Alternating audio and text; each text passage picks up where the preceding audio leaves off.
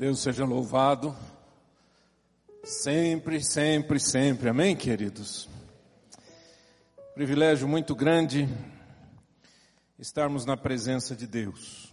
Privilégio muito grande podermos abrir as Escrituras e compartilhar aquilo que o Senhor tem nos dado de direção para essa noite. Mas antes de termos a palavra, depois termos um tempo de oração, eu quero, por razão da, do tempo, do, do momento que a gente está vivendo, eu quero dizer para todos os homens que nessa terça-feira ainda teremos o nosso Holy Hour, o encontro com os homens, ah, aqui, aqui no Salão Social. A partir da primeira, a primeira segunda-feira de junho. O encontro será aqui no Castelo do Batel. Todos os homens estão convidados. Todos vocês estão convidados. O horário é o mesmo. 18h30 até as 20 horas.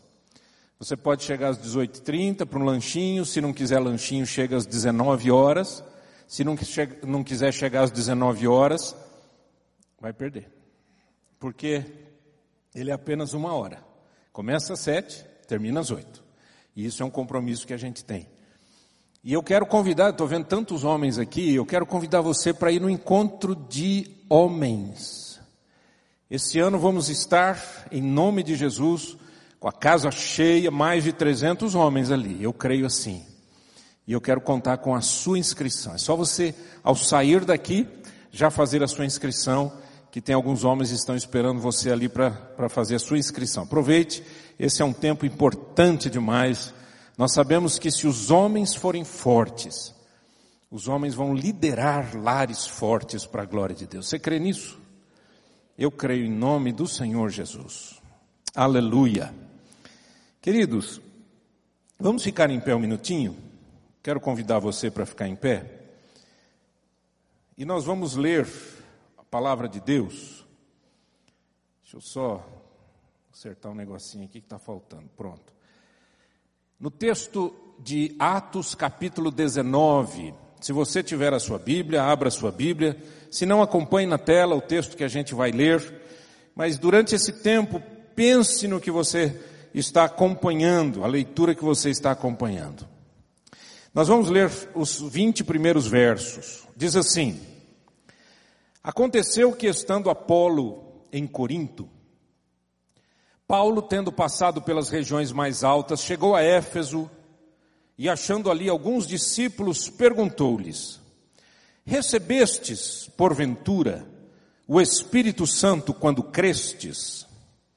Ao que lhe responderam: Pelo contrário, nem mesmo ouvimos que existe o Espírito Santo. Então Paulo perguntou: Em que, pois, fostes batizados? Responderam: No batismo de João. Disse-lhes Paulo: João realizou o batismo de arrependimento, dizendo ao povo que cresce naquele que vinha depois dele, a saber, em Jesus. Eles, tendo ouvido isto, foram batizados em nome do Senhor Jesus. E impondo-lhes Paulo as mãos, veio sobre eles o Espírito Santo, e tanto falavam em línguas como profetizavam. Eram ao todo uns doze homens. Durante três meses, Paulo frequentou a sinagoga, onde falava ousadamente, dissertando e persuadindo com respeito ao reino de Deus. Visto que alguns deles se mostravam empedernidos e descrentes, falando mal do caminho diante da multidão, Paulo, apartando-se deles, separou os discípulos, passando a discorrer diariamente na escola de tirano. Durou isto por espaço de dois anos, dando ensejo a que todos os habitantes da Ásia ouvissem a palavra do Senhor, tanto homens como gregos, tanto judeus, perdão, como gregos. E Deus, pelas mãos de Paulo, fazia milagres extraordinários, a ponto de levarem aos enfermos lenços e aventais do seu uso pessoal, diante dos quais as enfermidades fugiam das suas vítimas e os espíritos malignos se retiravam. E alguns judeus exorcistas, ambulantes, tentaram invocar o nome do Senhor Jesus sobre possessos de espíritos malignos, dizendo: Esconjuro-vos por Jesus, a quem Paulo prega. Os que faziam isto eram sete filhos de um judeu chamado Seva, sumo sacerdote. Mas o espírito maligno lhes respondeu: Conheço a Jesus e sei quem é Paulo, mas vós quem sois? E o possesso do espírito maligno saltou sobre eles, subjugando a todos, e de tal modo prevaleceu contra eles, que desnudos e feridos fugiram daquela casa. Chegou este fato ao conhecimento de todos, assim judeus como gregos, habitantes de Éfeso. Veio temor sobre todos eles, e o nome do Senhor Jesus era engrandecido. Muitos dos que creram vieram confessando e denunciando publicamente as suas próprias obras. Também, muitos dos que haviam praticado artes mágicas, reunindo seus livros, os queimaram diante de todos. Calculados os, seu, os seus preços, achou-se que montavam a 50 mil denários. Assim a palavra do Senhor crescia e prevalecia poderosamente. Amém. Pai, essa é tua palavra. E o nosso desejo nesta noite, em nome do Senhor Jesus Cristo, é que tu ministres ao nosso coração. Ó Deus querido, abra as mentes, abra os corações. Pai querido, eu quero te pedir em nome do Senhor Jesus Cristo, que neste lugar não haja lugar para qualquer ação maligna nas mentes, nos corações, implicando, travando, distraindo pessoas. Eu te peço a Deus que haja liberdade para a glória de Deus, para que entendamos a tua palavra, Senhor meu Deus, e entendendo possamos responder ao Senhor, em nome de Jesus. Amém. Podem sentar, queridos. Obrigado. O nosso país tem sofrido muitas doenças, falta de caráter, criminalidade disseminada em todos os meios, uma violência endêmica com fortes evidências de desespero. As pessoas estão matando umas às outras, fazendo justiça com as próprias mãos. O nosso país, por outro lado, tem um crescimento da igreja evangélica como poucos. Para os irmãos terem uma ideia, do ano 2000 ao ano 2010, a igreja evangélica cresceu 61,45%. O interessante também em 2010, no censo de 2010, é que 42,3 milhões de pessoas se declararam cristãos evangélicos. 42 milhões de evangélicos no Brasil. É claro, meus irmãos, que há razões variadas e complexas em todo esse tecido social do nosso país e que leva a população a uma queda da moralidade, a uma queda da integridade.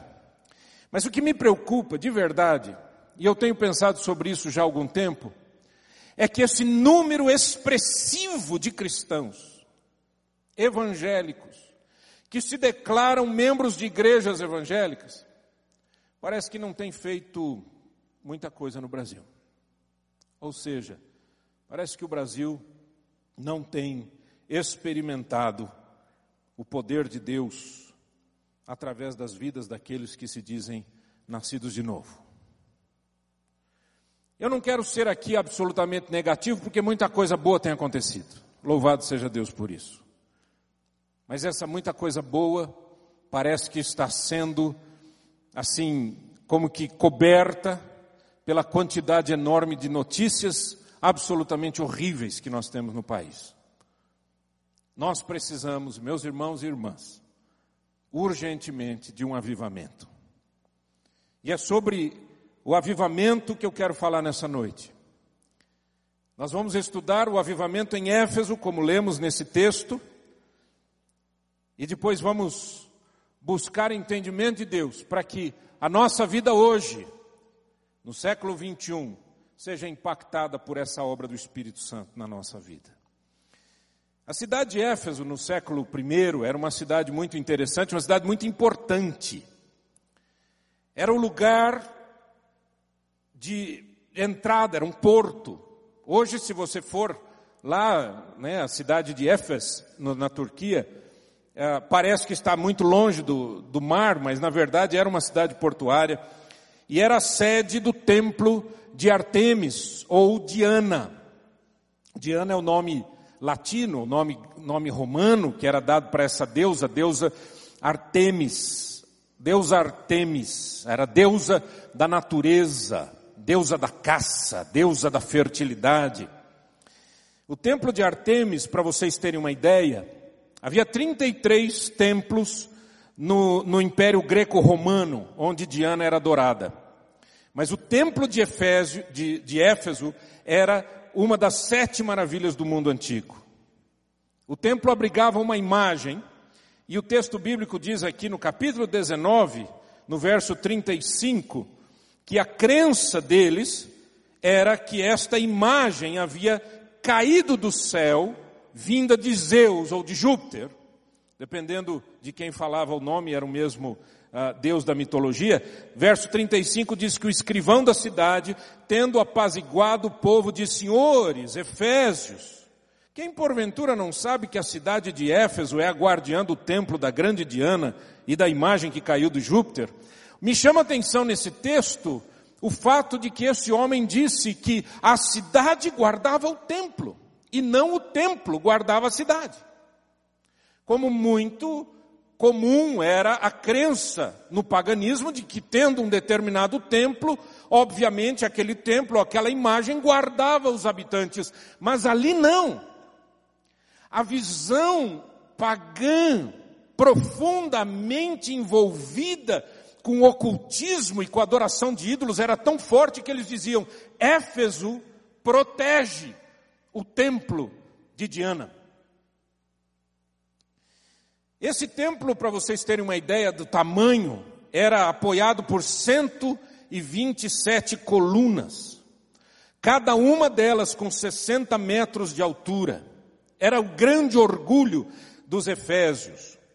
Durante o período, período romano, o culto a Diana ou Artemis foi promovido através da cunhagem de moedas, onde se lia Diana de Éfeso.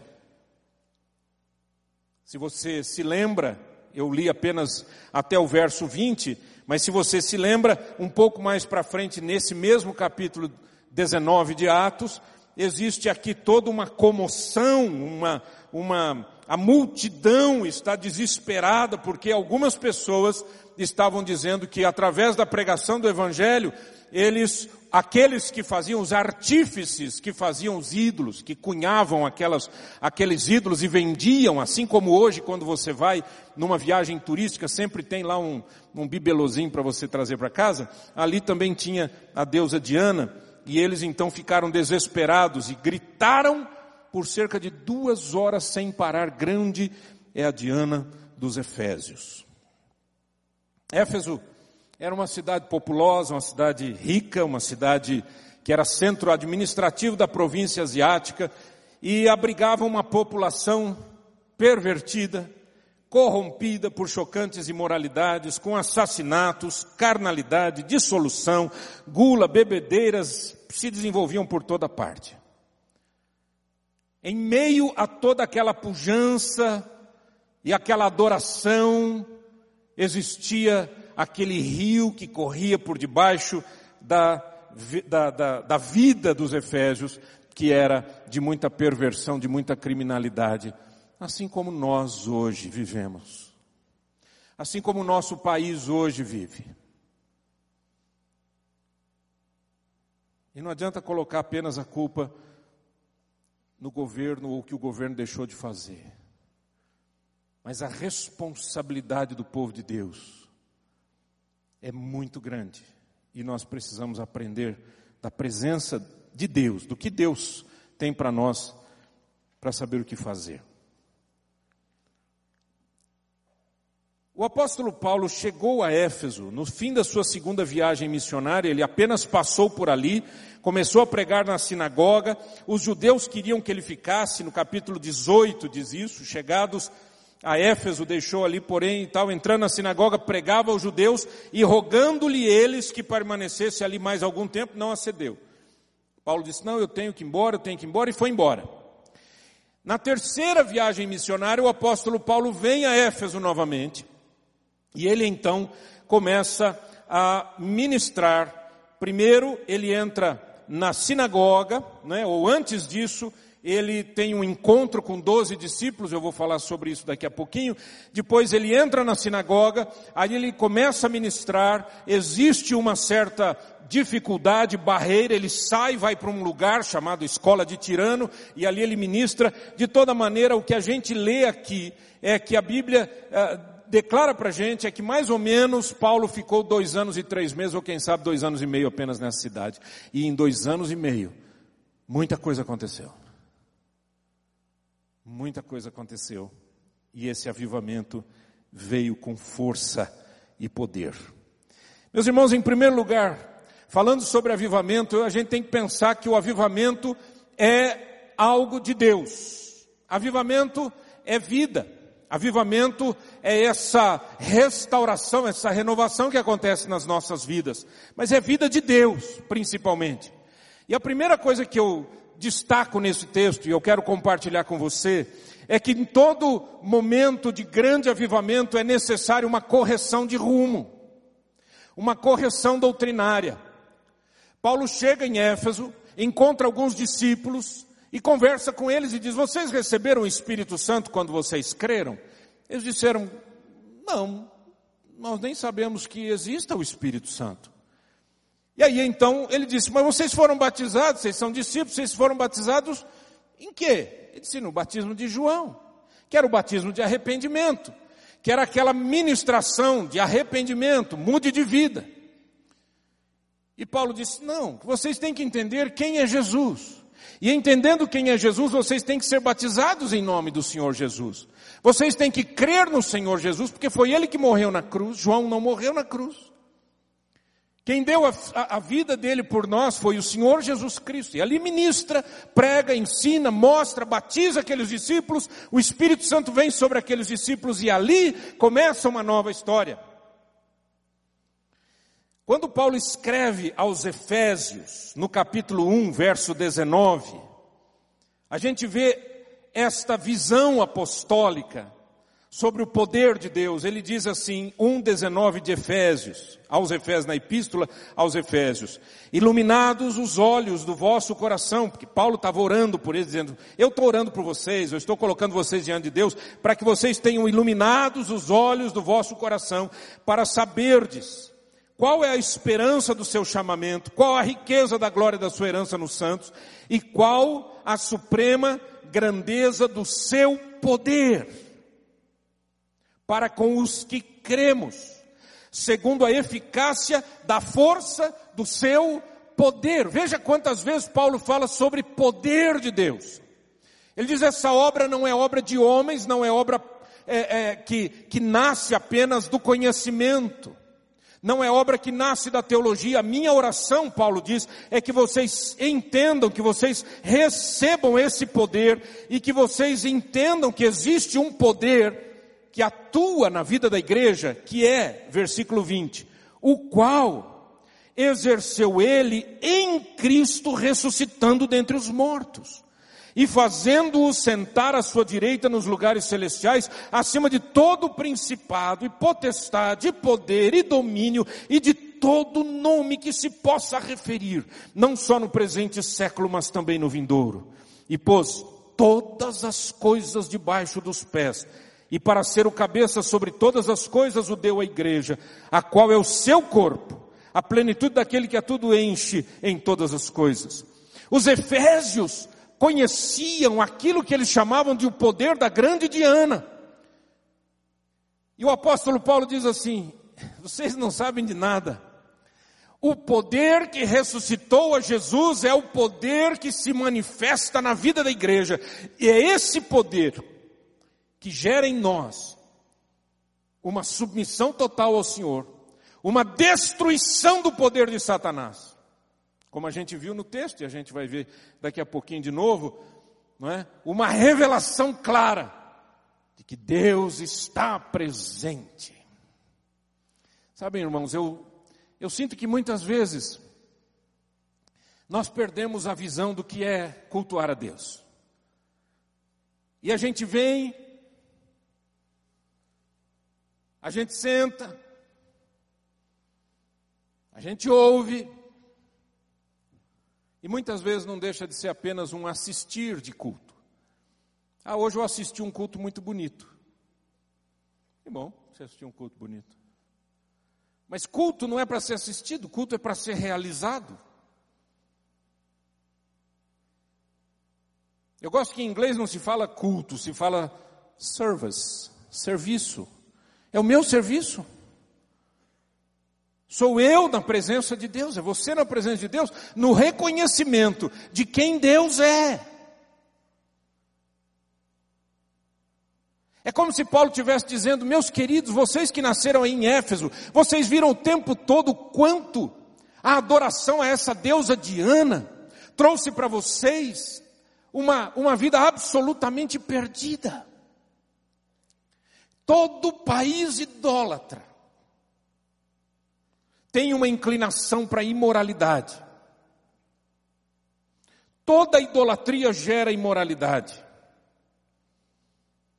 E se você acha que nós, os cristãos evangélicos, não somos idólatras, você precisa fazer uma avaliação de quantas vezes nós idolatramos lugares, pessoas, dinheiro, posição social e assim por diante.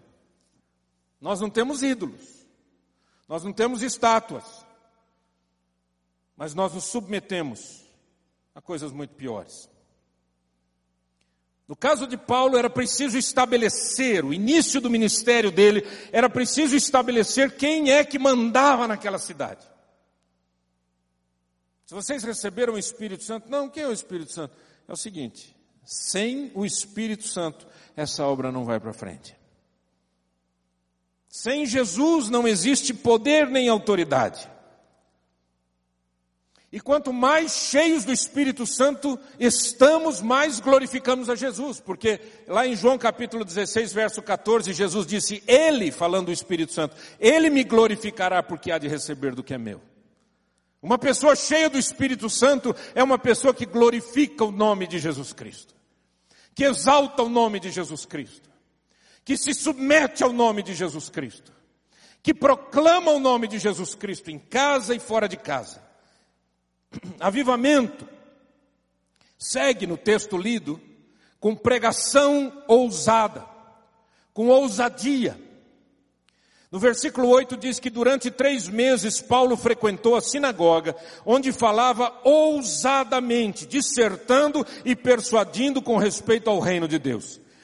Nós estamos vivendo um período aqui no Brasil em que ser um evangélico é sinônimo de ser uma pessoa iletrada, ignorante, e etc, etc, etc. Eu sei que existem aqueles que entendem e não fazem isso, mas de um modo geral é isso que acontece. De um modo geral é isso que acontece. E muitas vezes as pessoas são motivadas, elas nem sabem por quem. Nós sabemos, pelo inferno. Porque é o diabo que quer tirar exatamente a sua força, a sua coragem. Eu tenho um blog já há alguns anos. Eu escrevo mensagens ali. Não é nada tão grande, mas pelo menos mensagens que possam ajudar a abençoar as pessoas. E durante todos esses anos, sempre que alguém clicava ali e dizia, olha, eu quero conversar com você, ou era para pedir oração, um conselho, alguma coisa, ou para dizer alguma coisa, e esta madrugada passada, não essa, na outra, eu recebi pela primeira vez uma mensagem. Uma pessoa colocou ali o nome dela, não sei se é verdade ou não. Mas tinha um e-mail. E, e, eu sei até de onde que é a cidade, porque a gente vê pelo IP da máquina. Quem não sabe o que é isso daí é o endereço da máquina de onde a pessoa soltou a mensagem. E ali tinha uma mensagem para mim me xingando, nomes horríveis, e dizendo: Eu vou destruir você. E eu li aquilo e apaguei aquela mensagem do meu computador e apaguei do site por uma razão. Porque a minha luta não é contra as pessoas. E a minha oração é que o Espírito Santo falasse com aquela pessoa para que aquelas pessoas se convertessem. Essa é a grande vingança do cristão. A gente clama para que a pessoa se converta. Porque eu tenho certeza absoluta que aquela pessoa foi motivada pelo inferno naquela hora.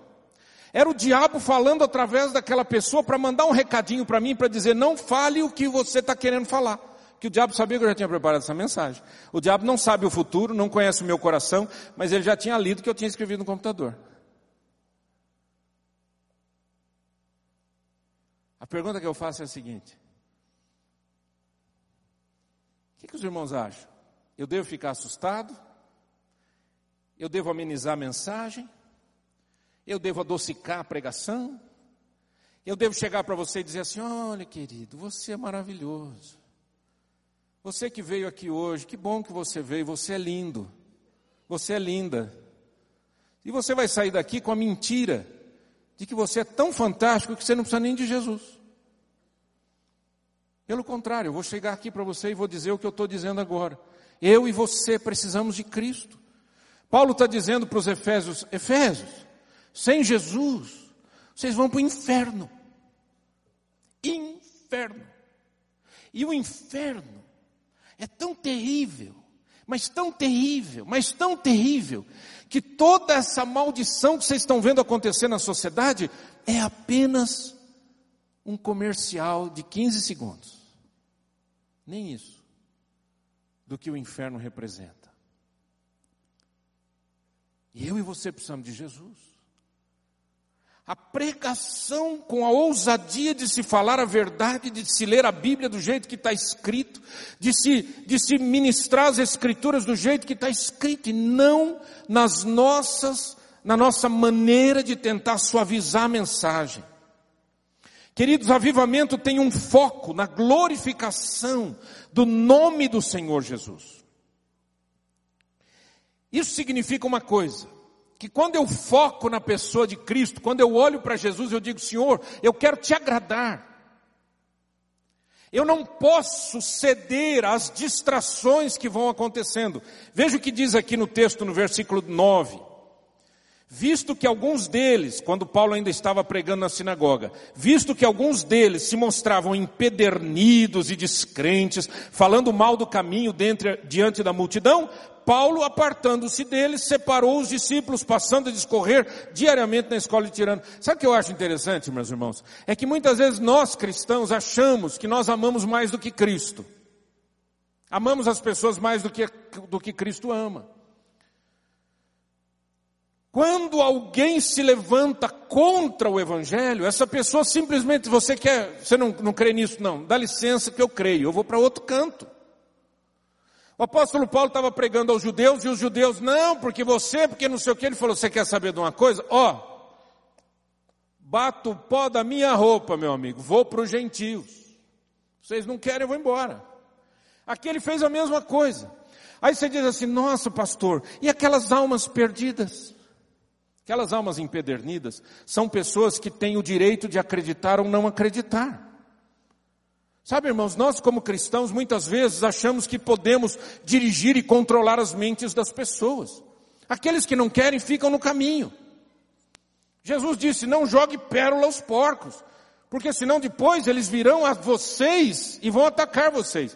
Você quer coisa pior? O coitadinho do porco achando que é uma comidinha e é uma pérola? Dói o dente. Aí ele cospe a pérola e sai correndo atrás de você. Ele diz: não joga pérola aos porcos. Não se distraia, essa é a mensagem. Avivamento foca na pessoa de Cristo. A nossa mensagem é uma só, é Jesus. É aquele que veio ao mundo, aquele que morreu na cruz, aquele que ressuscitou, aquele que subiu ao céu e aquele que vai voltar. Louvado seja o nome do Senhor. Você sabia que Jesus está para voltar? Ah, pastor, mas já faz tanto tempo. Faz, você vai ficar esperando? Vai jogar esse jogo? Se Jesus não voltar enquanto você estiver vivo, você vai ao encontro dele. E aí? Segunda questão, ou segundo ponto que eu quero destacar aqui, juntando textos, simplesmente para mostrar para a gente algumas características do avivamento, é que a ação de Deus, quando Deus age, não existem dúvidas. A Bíblia diz no verso 11 que Deus, pelas mãos de Paulo, fazia milagres extraordinários a ponto de levarem aos enfermos lenços e aventais do seu uso pessoal, diante dos quais as enfermidades fugiam das suas vítimas e os espíritos malignos se retiravam. Eu creio que muitas vezes o Senhor age com milagres extraordinários para chamar a atenção do povo, para chamar a atenção da população, para chamar a minha atenção e a sua atenção. Eu creio em milagres e eu oro por milagres e eu creio que você crê em milagres, Agora, nós não vamos trabalhar com aquilo que o texto fala que é periférico. O que é periférico? Que um lenço de Paulo, quando era levado num doente lá, o doente ficava bom e o demônio saía. Nós não vamos aqui vender lencinho e dar lencinho de presente para você em troca de alguma oferta substancial. Porque isso é não entender o que a Bíblia está dizendo. O que a Bíblia está dizendo, e o começo do texto é: E Deus fazia milagres extraordinários. Esse é o primeiro ponto. Quem faz milagres? Deus faz milagres.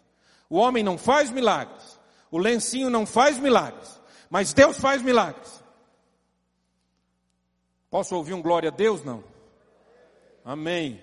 Eu sei que você está concentrado, mas de vez em quando solta a língua, abençoa aqui o pastor aqui dizendo: Estou vivo, pastor. Acordado. Amém, querido? Segundo ponto é que diz: E Deus fazia é, é, milagres extraordinários por mãos de Paulo. Ou seja, Deus quer usar pessoas que lhe sejam submissas. Deus usa pessoas que lhe são submissas. Eu sei que às vezes a gente fica com medo e a gente diz assim: "Ah, oh, não, olha, não olha para mim não, não sei o quê". O apóstolo Paulo não fazia isso. O apóstolo Paulo dizia assim: "Olhem para mim. Copiem, copiem a fé que eu tenho. Orem como eu oro, creiam como eu creio. Meus irmãos, nós estamos nessa terra, estamos nesta terra para fazer diferença. E não vamos fazer diferença se ficarmos perdidos nas periferias da mensagem. Nós temos que ir direto para aquele que é o centro da mensagem. Ou seja, avivamento tem a ver com a ação de Deus na história da igreja, na história do povo, na história de uma cidade. Mas Deus usa pessoas. E eu quero saber se você quer ser usado por Deus. Um outro aspecto desse poder miraculoso do Senhor é a manifestação do Espírito Santo que derrota Satanás.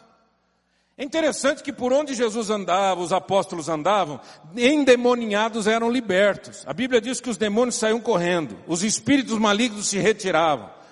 Os demônios não suportam quando existe pregação ousada da palavra de Deus, glorificação ao nome do Senhor Jesus Cristo, quando pessoas cheias do Espírito Santo chegam num determinado lugar. Os demônios que tiveram ali, que estiverem ali, vão sambar. Você está entendendo o que eu estou falando? Você, não, não, não, mas não é assim, pastor, não, não sou eu, é você. Ué, a Bíblia diz que nós somos o templo do Espírito Santo, então o que, que nós somos na vida? O texto que eu li para vocês de, de Efésios, capítulo 1, diz que o Senhor Jesus deu, ou melhor, o próprio Deus deu Jesus à igreja, que é o seu corpo. Nós somos o corpo de Cristo nessa terra. Tem gente que diz, ai, eu não vou nesses lugares não, porque sabe como é que é, né? Sei lá, tem os demônios lá. Ué, glória a Deus, é ali mesmo que você tem que estar. Onde é que a luz brilha? Nas trevas. O problema nosso é que a gente gosta de luz na, na luz. É mais gostoso, é ou não é? É igualzinho quando o Senhor Jesus disse: Olha, quando vocês forem fazer um jantar, um almoço, convidem aquelas pessoas que não podem retribuir. Porque o gostoso é retribuir, não é, gente? É, o gostoso é você fazer alguma coisa para alguém que você fala assim: Bom, eu fiz, eu fiz esse jantar eu quero ver agora, vai me convidar. O negócio agora vai ser bom. É ou não é? Não, ele diz: convida aqueles que não podem retribuir. Você tem que ser bênção onde? Onde não tem bênção. Tem que ser luz aonde? Onde não tem luz. O diabo foge quando o povo de Deus que crê no Senhor e se submete a Ele, exerce a sua autoridade no nome santo e glorioso do Senhor Jesus. Tiago capítulo 4, versículo 7 diz: Sujeitai-vos, portanto, a Deus e resisti ao diabo, e ele fugirá de vós. Isso é promessa de Deus. Mas eu tenho que submeter a minha vida ao Senhor. Esse poder de Deus que vem nesse avivamento, essa presença gloriosa do Senhor, ela também faz uma revelação interessante. Descortina, revela, abre a vida daqueles que são falsos. A Bíblia diz que uns jovens lá, uns judeus exorcistas ambulantes, filhos de um, um judeu chamado Seva, sumo sacerdote, a Bíblia diz que eram sete filhos, esses sete filhos eram judeus eram, eram uh, exorcistas ambulantes. Sabe como é que, em outras palavras, eram aqueles que, que faziam em troca de alguma coisa, está entendendo? Profissão. Qual a sua profissão? Exorcista. Só que esses falsos, eles trabalham com a sua falsidade. Então não tem luz. Como não tem luz, o diabo não tem medo deles. Então, eles podem ficar no meio onde a opressão existe, que não faz cócega, e o diabo brinca com eles. Então, eles fingem que expulsam e o diabo finge que sai correndo. Você está entendendo como é que é? Depois eles voltam, na boa. Eles moram ali. Certo? Então é assim aquele negocinho. Só que quando o poder de Deus cai, as coisas ficam mais claras. E aí esses exorcistas chegaram lá, viram o endemoniado. Olha aqui, esconjuro-vos em nome de Jesus, a quem Paulo prega. Que eles não conheciam Jesus. Eles não tinham fé em Jesus. Agora o demônio falou assim: o negócio é o seguinte, chega aqui. Vamos conversar nesse momento tão importante da nossa vida. Primeiro, eu sei quem é Jesus. Segundo, eu sei quem é Paulo. E vocês quem são? E aquele demônio fez aquele endemoniado ficar cheio de força, e aquele endemoniado pulou em cima dos sete, e eles saíram desnudos. Eu não sei o que, que significa isso, quanto de roupa sobrou, se não sobrou nada. Mas a verdade é que houve uma vergonha imensa. Deu para entender? Sim ou não? Você não pode viver, filho, baseado na fé da sua mãe. Não, graças a Deus minha mãe ora por mim, gente. Se não fosse a minha mãe orar por mim, nesses negócios da vida que eu tenho para contar, filho, não é isso. Se você não tiver um encontro com Cristo, você vai sair peladão por aí, filho. Você não, não vai dar certo, a vida não vai dar certo para você. Está entendendo? Ah, meu pai, ainda bem que meu pai ora. Também não vai mudar nada. Ah, glória a Deus que eu tenho uma avó. Rapaz, todo mundo tem uma avó crente. glória a Deus, né? Uma avó crente que ora pela gente. Mas a questão é, se você não tiver um encontro com Cristo, o diabo vai fazer exatamente essa pergunta. Conheço a sua avó. Conheço Jesus. E você quem é?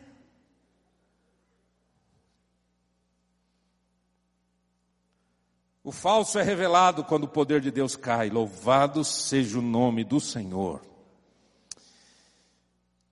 Um terceiro aspecto que eu quero destacar é que o avivamento, ele traz arrependimento e confissão. Capítulo 19, verso 18 e 19 diz assim: Muitos dos que creram vieram confessando e denunciando publicamente as suas obras publicamente confessando seus erros. Você imagina a cena?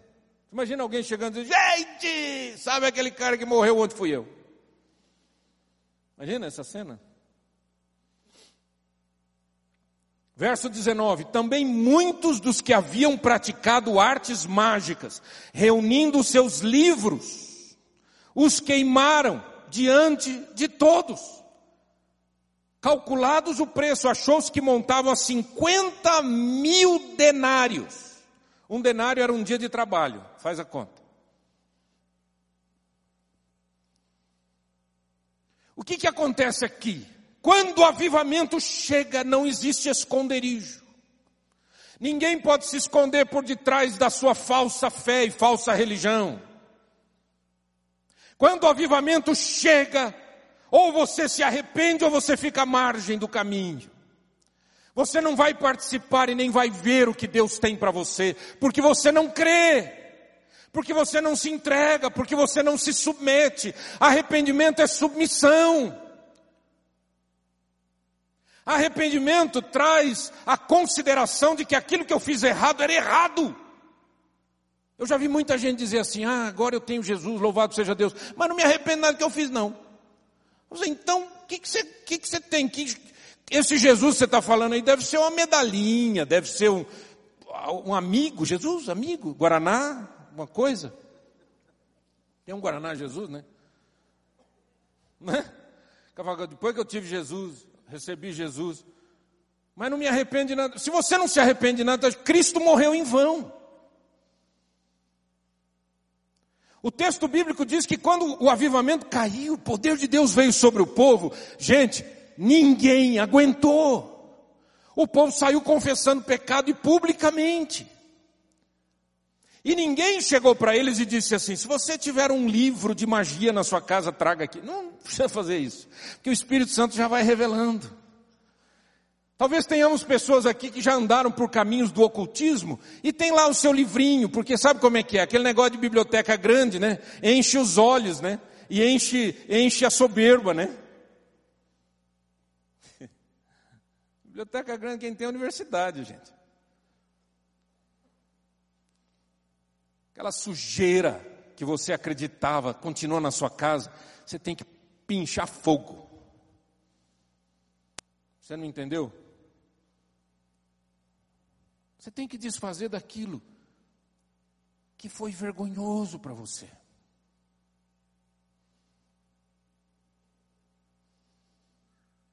E é interessante que há muita gente assim, há muita gente que está no meio do povo de Deus, está na igreja todo domingo, belezinha, que música linda, mensagem bonita essa hoje, né? Foi bonito mesmo, né? Beleza, viu? Rapaz, vou voltar nessa igreja, gostei. Igreja legal, gostosa. Cadeira é gostosa. Pastor nem percebeu, até tirei um soninho, foi bom, deu aquela descansada. Deu aquele momento. Eu já preguei para tanta gente dormindo que vocês não acreditam. e o cara vai, ele fica olhando para você assim e ele, ele, ele congela. É igual filme.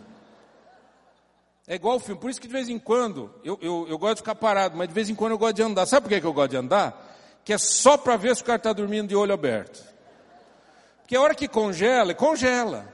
Aí você sai, você passa na frente dele assim, ele não vê nada. Porque ele está ele tá dormindo. Tem, tem pessoas que têm cursos e cursos e cursos e cursos de especialização no exterior sobre como dormir no culto. Aí numa cadeira gostosa dessa daí, é ou não é? Baba, baba, é uma delícia. Baba, traz, traz lencinho e baba. E aí sai do culto dizendo, rapaz, que lugar gostoso. Claro, dormindo desse jeito. É ou não é? Música abençoada tudo gostoso, ar-condicionado, tudo na benção. Pai, isso aqui é uma delícia, é ou não é? Rapaz, que igreja boa, né? Isso tudo, gente, é a periferia da história. Sem Cristo, nada disso aqui serve para nada. Você concorda? Você sabe disso, você crê nisso, eu sei. Arrependimento tem a ver quando a minha vida é absolutamente descortinada pelo Espírito Santo. E eu sinto vergonha de quem eu sou, de quem eu era. E eu confesso e declaro que nunca mais quero andar por aquele caminho sujo. É isso que aconteceu naquele dia. Isso é avivamento. Isso é o poder de Deus caindo. E a Bíblia diz no versículo 17 que quando ficaram sabendo, tanto dos milagres quanto dos, dos demônios que não conseguiram, né, não foram expulsos, aquela coisa toda, o verso 17 diz: Chegou este fato ao conhecimento de todos, assim judeus como gregos, habitantes de Éfeso, e veio temor sobre todos eles, e o nome do Senhor Jesus era engrandecido, aleluia. Não era o nome de Paulo que era engrandecido, não era o nome da igreja que era engrandecido, o nome de Jesus era engrandecido. Porque quem está aqui é o Senhor Jesus. A Ele toda honra, toda glória, todo louvor, toda exaltação, toda dedicação da minha alma, porque Ele é o Senhor. E qual o desafio de tudo isso para nós hoje? O nosso país, como eu disse, sofre, a exemplo de Éfeso. Sofre de imoralidade, idolatria, ocultismo, violência e tantos outros males. A família está sendo colocada em xeque, você sabe disso. A própria natureza humana está sendo questionada quanto a ter filhos. É apenas uma questão hoje de ter filhos, é uma questão de arrumar uma criança em alguma adoção ou de encontrar alguma barriga de aluguel. Não importa, não importa. Família já está sendo descaracterizada. Já existem escolas que já não querem mais fazer dia dos pais, dia das mães. É o dia dos cuidadores. A nação sofre de hipocrisia generalizada. Os que deveriam ser guardiães da moral e da integridade agem como os líderes lá no livro de Jeremias capítulo 23 versículo 1. Ai dos pastores que destroem e dispersam as ovelhas do meu pasto, diz o Senhor. Os que deveriam ser guardiães da fé, da integridade espiritual, da moral cristã, agem como os pastores de Ezequiel 34, a partir do verso 2 Ai dos pastores de Israel que se apacentam a si mesmos. Não apacentarão os pastores as ovelhas? Comeis a gordura, vestivos de lã e degolais o cevado, mas não apacentais as ovelhas. A fraca não fortalecestes, a doente não curastes, a quebrada não ligastes, a desgarrada não tornastes a trazer, e a perdida não buscastes, mas dominais sobre elas com rigor e dureza. Assim se espalharam por não haver pastor e se tornaram pasto para todas as feras do campo. As minhas ovelhas, disse o Senhor, as minhas ovelhas andam desgarradas por todos os montes e por todo o elevado outeiro. As minhas ovelhas andam espalhadas por toda a terra, sem haver quem as procure ou quem as busque. Os cristãos que deveriam viver na prática da glorificação do nome do Senhor Jesus, procuram a sua própria glória e poder. Participando de organizações, eventos, sociedades secretas, etc., simplesmente para elevarem a sua fama. A esses o Senhor Jesus já havia orientado em Apocalipse capítulo 3, versos 1 e 2. Ao anjo da igreja em Sardes escreve: Estas coisas diz aquele que tem os sete Espíritos de Deus e as sete estrelas.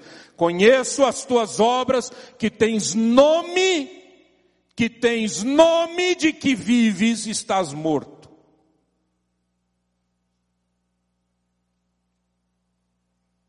Quarenta e dois milhões de cristãos e o país está piorando.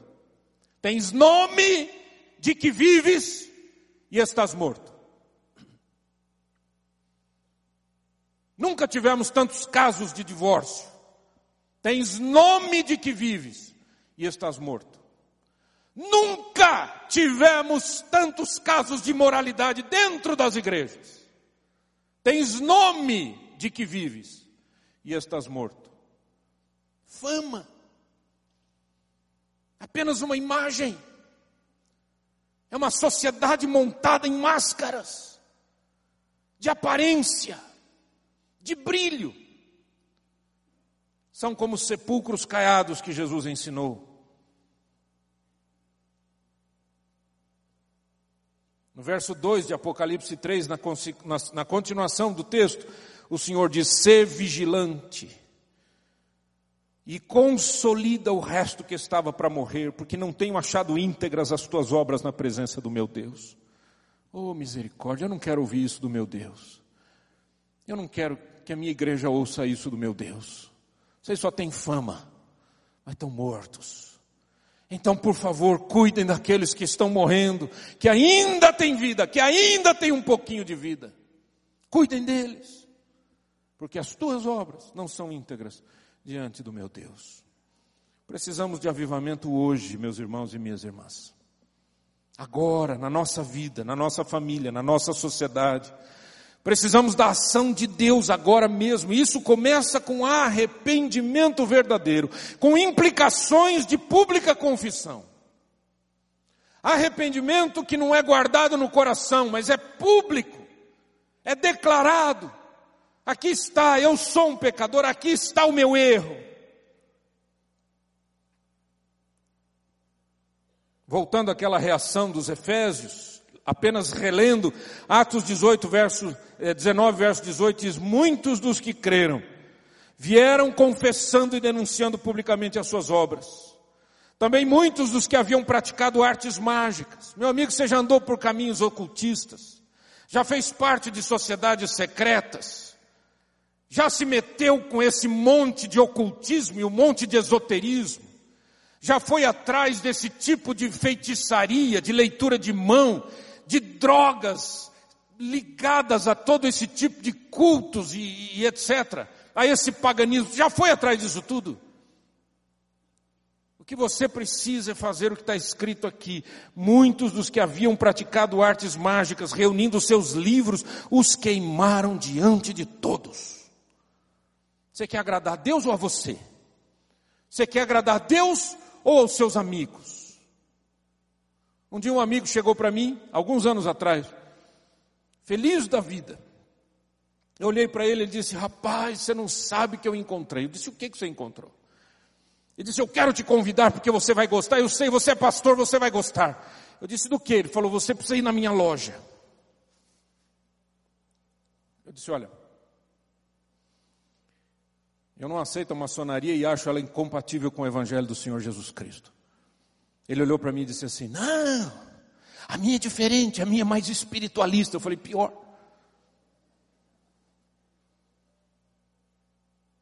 Piorou. Você quer a bênção de Deus, mas quer ficar dando a mão para o diabo. Quer ficar dando voltinha com o diabo. Quer ficar dando voltinha por aí com o ocultismo, com a sujeira desse mundo. Por quê?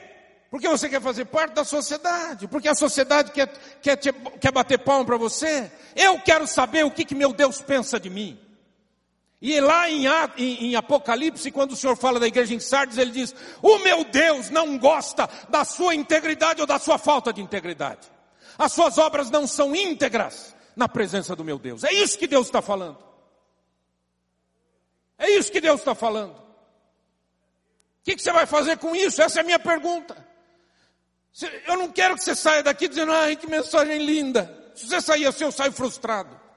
Mas se você sair daqui dizendo, Deus tem misericórdia da minha vida. Se tu mandasse um profeta para falar comigo, aqui está um homem, aqui está uma mulher, pronto para te obedecer. Pronto para abandonar a sujeira desse mundo. O que, que você quer? Ou você acha que ser cristão é ter simplesmente um nominho bonitinho? Compra uma plaqueta e bota nessa cadeira.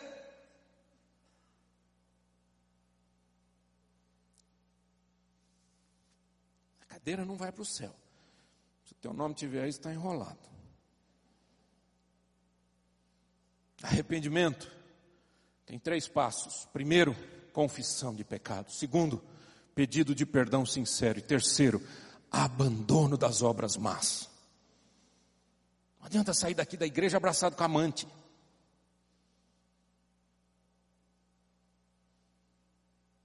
Com pecado de estimação.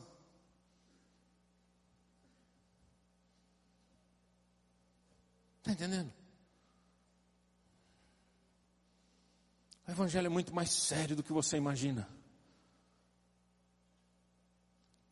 Deus tenha misericórdia de mim, porque eu não consigo expressar tudo aquilo que eu sinto para poder dizer para os irmãos. Então a única coisa que eu posso fazer agora é isso. é orar para que o Espírito Santo se manifeste. E é isso que nós vamos fazer nessa hora. E eu gostaria de convidar você. Mas eu quero que você preste atenção no meu convite. O que é que você fez de errado que ainda continua fazendo? Em que lugares você se meteu e ainda você não ficou livre daqueles daquelas alianças, daqueles acordos, daquelas convenções do passado. Deu para entender? Que pecado existe na sua vida e ainda você não se acertou. Que situação precisa ser resolvida? Que avivamento você precisa hoje? Se o Espírito Santo estiver falando com você, saia do seu lugar, vem aqui à frente, vamos orar. Deixe que Deus haja.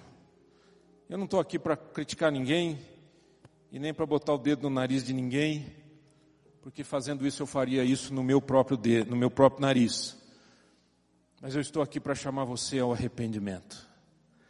Fique em pé em nome de Jesus. Quantos querem chegar na presença de Deus hoje e dizer, Senhor, eu tenho coisa que eu ainda não acertei. Eu preciso acertar. Vem aqui à frente, em nome de Jesus. Senhor, tem situações que ainda não estão bem definidas na minha vida, em termos espirituais. Minha vida espiritual ainda não está daquele jeito que o Senhor quer, e eu sei o que está faltando. Então vem entregar, vem aqui, vem aqui. Você está lá em cima, desce aqui, não fica aí dizendo assim, não, é muito longe. Pode descer, vamos orar juntos. Nós vamos terminar o culto orando, queridos. Então, vamos fazer isso agora. Se você se meteu com situações do, do, do ocultismo, se você já passou por situações de, de leitura de mão, feitiçaria, trabalhos espiritualistas, crenças das mais variadas, se você é daqueles que se entrega ao ocultismo com muita facilidade, porque ele chama você, é só você, alguém falou ET para você, você já sai correndo para ver se existe essas coisas. Meu amigo, deixa eu te falar uma coisa, creia no Senhor Jesus. Deus tem uma obra santa na sua vida. Casamento não vai bem. Por que que não vai bem? O que é que ainda não foi resolvido? Arrependimento tem a ver com confissão. Eu não vou pedir para ninguém aqui abrir a boca e confessar. Deixa o Espírito Santo trabalhar na sua vida. Mas confissão de pecados, pedido de perdão e abandono.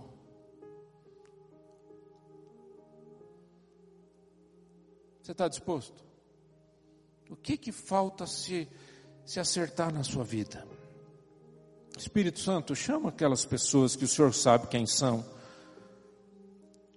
Aquelas pessoas, Senhor, que já fizeram tantos pactos no passado e ainda continuam acreditando que são bons. Convence-os, convence-as em o nome santo de Jesus. Traga essas pessoas aqui à frente, Espírito Santo de Deus. Igreja do Senhor, ore. Ore por avivamento na sua casa. Ore por avivamento no seu trabalho. Ore por avivamento na sua cidade. Ore por avivamento neste país. Vamos orar, queridos. Pare de gastar tempo para criticando os outros. Olhe para dentro de você. O que é que está faltando? O que é que está precisando ser acertado? Esse é um momento santo de oração, queridos. É um momento importante demais para a gente ficar brincando ou, ou, ou julgando. Simplesmente diga para Deus, Senhor, aqui está a minha vida, eu quero ser 100% do Senhor.